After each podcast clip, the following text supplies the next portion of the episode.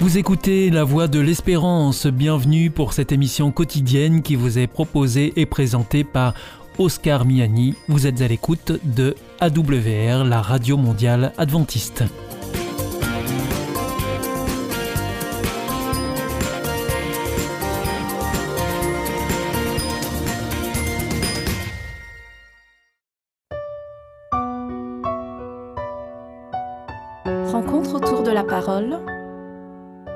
L'Église adventiste vous propose une prédication enregistrée en public.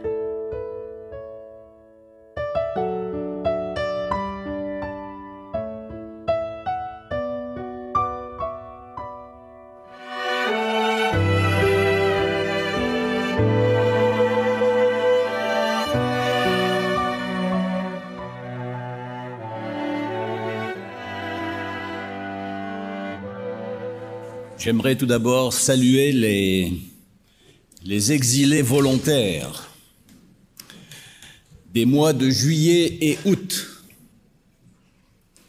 ceux qui ont survécu à des centaines de kilomètres de bouchons pour rejoindre euh, les lieux de plage, de soleil, et vous avez survécu, vous êtes revenus bronzés, souriants, reposés, du moins je l'espère pour cette nouvelle année qui va commencer, surtout pour euh, tous ceux qui vont œuvrer dans le ministère euh, de l'Éducation ici sur le campus. Mais il est des exils plus tragiques. L'exil est un fait de société que l'on voit de plus en plus aujourd'hui. Des populations entières sont forcées de s'exiler et elles sont innombrables. Personne ne part ou ne quitte son pays avec bonheur, ni de son plein gré. Et il y a des milliers, des centaines de milliers de personnes qui s'exilent et on les retrouve souvent sur des embarcations précaires au péril de leur vie et souvent, eh bien, elles meurent. Les raisons de l'exil sont multiples. Il y a des raisons économiques, perte de travail ou de situation. Bien sûr, une des raisons majeures de l'exil aussi, c'est la guerre ou les guerres, la maladie, parfois pour des raisons familiales. Il y a des exils sur dénonciation, il y a des exils par trahison, il y a des exils à cause du mensonge. Il y a ceux qui provoquent l'exil par intérêt politique ou personnel. Et je viens de parler de ces boat people. Des situations dramatiques où des gens par centaines, par milliers, eh bien, meurent. Il y a quelques années de cela était organisé à Naples un grand rassemblement, un congrès en quelque sorte de ces exilés qui venaient principalement de l'Afrique subsaharienne. Et nous étions là des milliers et des milliers. Oh, j'aurais voulu que vous puissiez entendre et voir cette assemblée. C'était extraordinaire déjà de les voir chanter. Entendre chanter des gens qui sont vivants et qui remercient Dieu parce qu'ils sont encore vivants. Il faisait trembler littéralement le bâtiment dans lequel nous nous trouvions. Et c'était magnifique. Cela était émouvant de les entendre, de les voir. Et puis aussi, lorsqu'ils prenaient la parole, et surtout certaines de ces femmes qui racontaient, qui osaient raconter leur traversée face aux sévices, face aux abus, de ceux qui leur proposaient, de ceux qui leur disaient, vous serez bientôt libres. Vous allez arriver dans un pays où vous serez bien. Et quand ces femmes racontaient ce par quoi elles avaient dû passer pour gagner, pour avoir cette liberté, c'était vraiment courageux de leur part de le dire. Et pour nous, nous aurions peut-être préféré nous boucher les oreilles en nous disant c'est pas possible que des choses comme cela existent. Mais oui, cela existe. Il y a ceux qui s'enrichissent en profitant de la, misère de leurs semblables. Il y a ceux qui subissent l'exil et que l'on oublie. Cela est malheureusement le pain quotidien de notre société. Il y a aussi les exilés de l'Église. Qui ne connaît un de ces exilés de l'Église? Il y a tout juste quelques semaines, une personne me confiait et me disait, oui, depuis que je ne suis plus membre de l'Église, depuis que je ne viens plus à l'Église, je ne reçois plus aucune visite. Et cela depuis des années. Oui, cela existe. Les personnes sont écartées parfois dans un silence assourdissant, abandonnées. Et peut-être qu'on se dit même si on pouvait les mettre sur une île et les oublier. Surtout s'ils pouvaient seulement se faire oublier. Quelle bonne conscience serait alors la nôtre. Lorsque j'étais à Marseille, il y a quelques années de cela, je me suis passionné pour l'histoire d'Edmond Dantès. Qui ne connaît Edmond Dantès au travers des écrits d'Alexandre Dumas, ce mystérieux conte de Monte Cristo j'ai bien sûr été plusieurs fois sur l'île où se trouve le château d'If, où se déroule l'intrigue. J'en ai fait le tour en barque avec un pêcheur plusieurs fois. Et il était facile d'imaginer. Il était facile de rêver, de penser au pourquoi de son exil, aux multiples rebondissements de son existence, au soutien de l'abbé Faria et à la fin tragique de ses détracteurs. Mais venons-en à un autre exilé. Jean dit le bien-aimé se trouve lui aussi en exil. Il se trouve sur une île, l'île de Patmos, en mer Égée. Et l'on pourrait se dire, c'est génial, la mer bleue, le soleil, les vacances, quoi.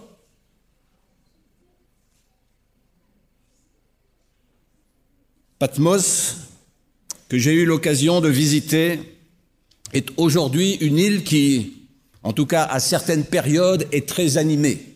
Il y a beaucoup de monde sur cette île de Patmos. Tous ceux qui viennent là par le port de, Scala, visiter la, grosse, la grotte où Jean aurait écrit euh, son Apocalypse. Ils viennent là pour se recueillir, pour prier, pour penser, pour méditer. Il y a bien sûr le monastère Saint-Jean, où les gens eh bien, se précipitent pour essayer de, de comprendre, de découvrir certains côtés du christianisme, découvrir certaines lectures. Mais qu'en était-il jadis? L'île de Patmos était, était loin de tout. Jean se sentait abandonné avec probablement le poids de l'injustice sur le cœur. Pourquoi suis-je là?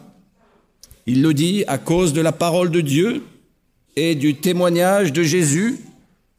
Mais il devait se demander pourquoi suis-je accusé à tort? Qui sont ceux à qui je dois ce traitement? Les Romains, les frères, les faux frères? Probablement les deux, les uns utilisant les autres. On avait déjà vécu cela, vu cela à l'époque de Jésus. Pourtant, lui qui est loin de tout, il voit tout. Il voit même ceux qui se disent apôtres et qui ne le sont pas, qui sont menteurs, comme il écrit au chapitre 2 de l'Apocalypse, le verset 2. De loin, il voit mieux. Surtout, il comprend mieux. Il voit comme jamais personne n'a vu. Et il comprend que même si on a voulu l'éloigner, l'isoler, il n'a rien à regretter. Parce que Jésus, dans son éloignement, est plus proche de lui que jamais. Il a envoyé son ange, chapitre 1, verset 1 du livre de l'Apocalypse, un véritable compagnon. Cet ange, c'était en quelque sorte son abbé Faria. Et Jean va découvrir un immense trésor de vérité et une espérance fantastique. Il va entendre des choses extraordinaires. Il va voir en vision ce que nul œil n'a vu. Et par-dessus tout, le Seigneur va lui confirmer une promesse. La promesse qu'il vient, qu'il revient. Vous vous souviendrez que 80 ans, 80 ans plus tôt, il avait entendu de la bouche même de Jésus, je reviendrai. Je m'en vais, je vais vous préparer une place, mais je reviendrai parce que là où je suis ou là où je vais, je veux que vous y veniez aussi, que vous y viviez, que vous y soyez aussi. Et c'est ainsi que Jésus confirme pour lui cette promesse extraordinaire qu'il revient. Quelle formidable révélation De quoi lui faire oublier son exil Et puis en même temps, euh, après lui avoir annoncé des choses merveilleuses, montré ce qui doit arriver, eh bien il lui montre aussi des, des choses qui peut-être sont moins plaisantes. Avant ce retour, il doit aussi se passer certaines choses. Et Jésus va, entre autres, lui faire voir l'état de son Église. Et cet état n'est pas brillant. Mais à chaque fois, Jésus lui donne des recommandations, ou à chaque fois que Jésus lui donne des recommandations et des encouragements, sont là également. Il lui dit, lis, entends et garde les choses de la prophétie. Repends-toi, malgré tes trahisons, tes mensonges. Le meilleur est encore possible. Sois fidèle jusqu'à la mort. Abandonne ton impudicité. On pourrait ajouter tes adultères, tes viols, tes incestes et autres. Tout cela fait aussi partie de l'Église du Seigneur. Tout cela fait aussi partie de ce que Jean voit et découvre. Et Jean devait ouvrir de grands yeux. Et Jésus lui dit, je ne veux rien te cacher, je ne veux rien cacher mais je ne veux rien non plus considérer comme perdu. Et il va lui faire une promesse magnifique. Alors que Jean voit des choses terribles, Jésus lui dit, j'ai mis devant toi une porte ouverte. Chapitre 3, verset 8. Chers frères et sœurs, cette porte ouverte est également pour chacun de nous. J'ai mis devant toi une porte ouverte, lui dit Jésus. Et puis, il y a ces recommandations qui sont là aussi, et la foi. Les disciples étaient languissants de foi. Ils demandaient au Seigneur, augmente-nous la foi. Il y aurait là aussi une belle prédication à faire. Mais reconnaît Jean que la grâce est là. Et Jean continue d'être ébahi quand il découvre l'amour du Seigneur. Et de son exil, il entend, il voit et comprend l'essentiel mieux que jamais. Il l'entend tout d'abord pour lui et ensuite il veut le transmettre. C'est en tout cas ce que nous pouvons lire peut-être encore une fois dans le chapitre premier après le verset 9, je continue la lecture. Je fus ravi en esprit au jour du Seigneur et j'entendis derrière moi une voix forte, comme le son d'une trompette qui disait, ce que tu vois, écris-le dans un livre et envoie-le aux sept églises d'Éphèse, Smyrne, Pergame, Thyatire, Sardes, Philadelphie et Laodicée. Et tout ce que Jean a écrit quelque part nous concerne aussi. Peut-être pas pour toutes les conditions, toutes les situations, mais nous pouvons tirer leçon de tous ces écrits que Jean a voulu transmettre aux églises, à ses églises, à son église, à l'église du Seigneur. Parce que le message de Jésus doit être entendu de tous, eux, vous, moi. Un message d'accueil, un message d'amour, nous l'avons chanté tout à l'heure, il n'y a rien que Jean, qui est en exil, loin de tout, ne puisse voir ou entendre. Et Jean se souvient des églises qu'il a fondées. Il se souvient des frères et sœurs. Il se souvient des oppositions, des trahisons, des mensonges. Mais cela n'a plus d'importance. Il est invité à prier pour, pour chacun. Jésus est son recours et il guérira même des pires méfaits. Vous avez peut-être vous-même le sentiment d'être parfois en exil, ici, là, même dans cette église. Alors, ayez confiance.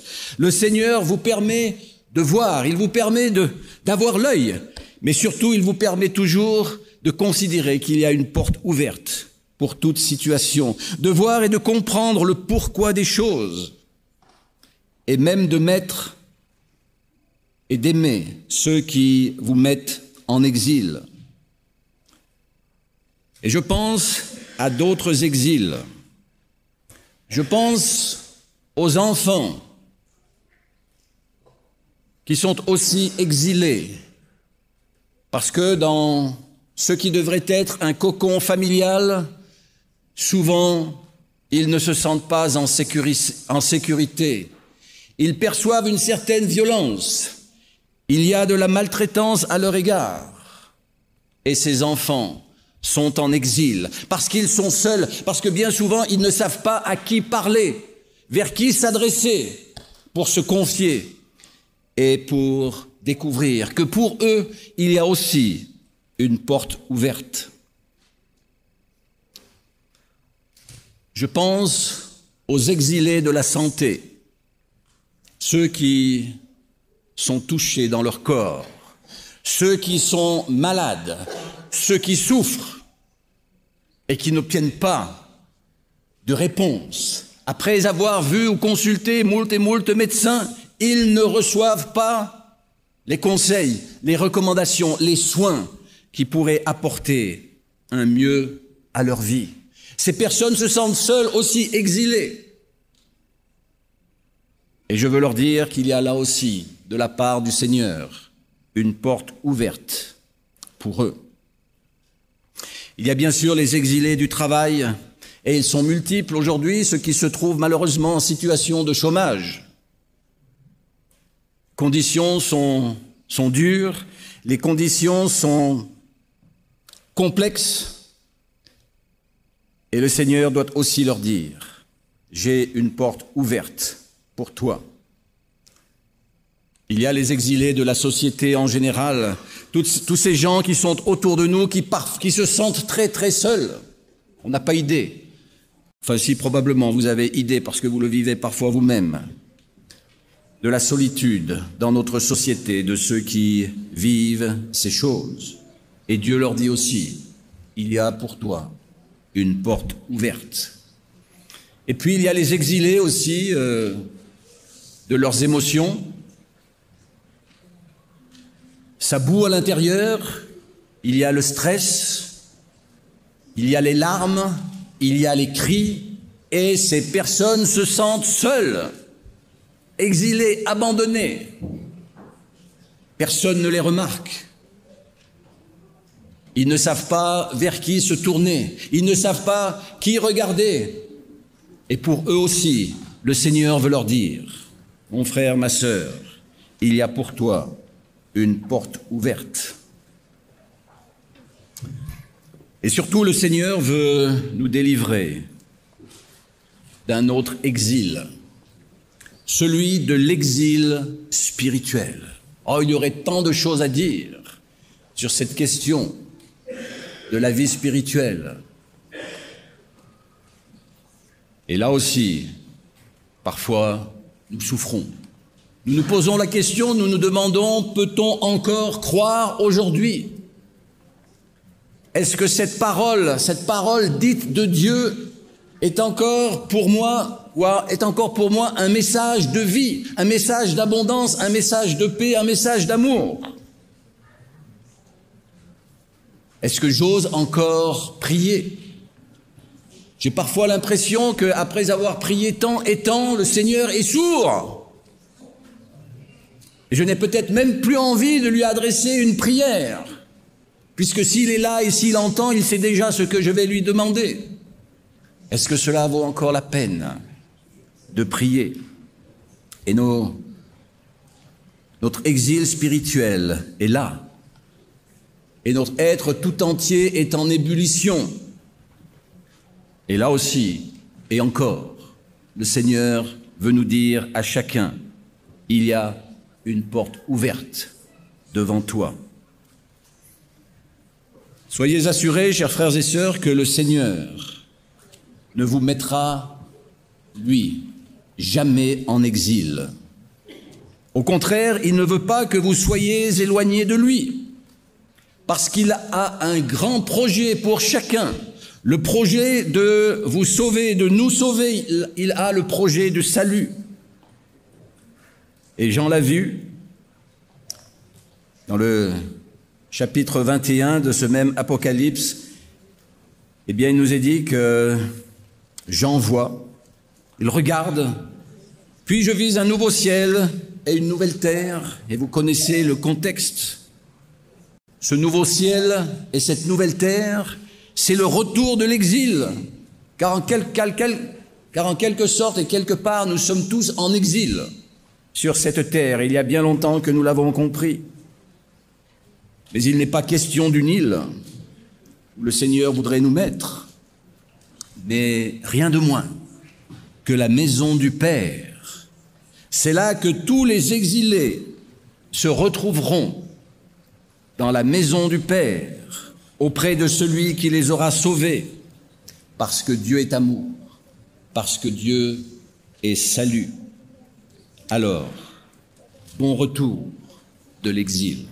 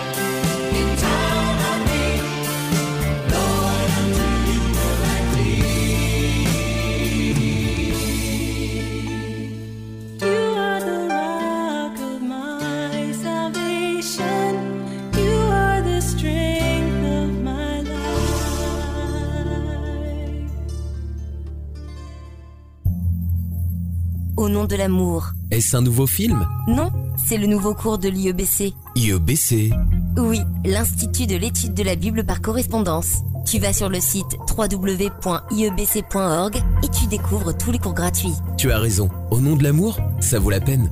Ce cours m'a vraiment interpellé. www.iebc.org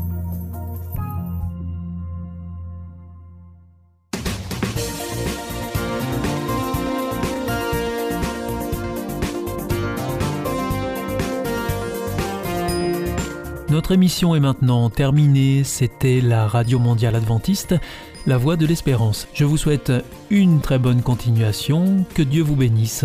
À demain.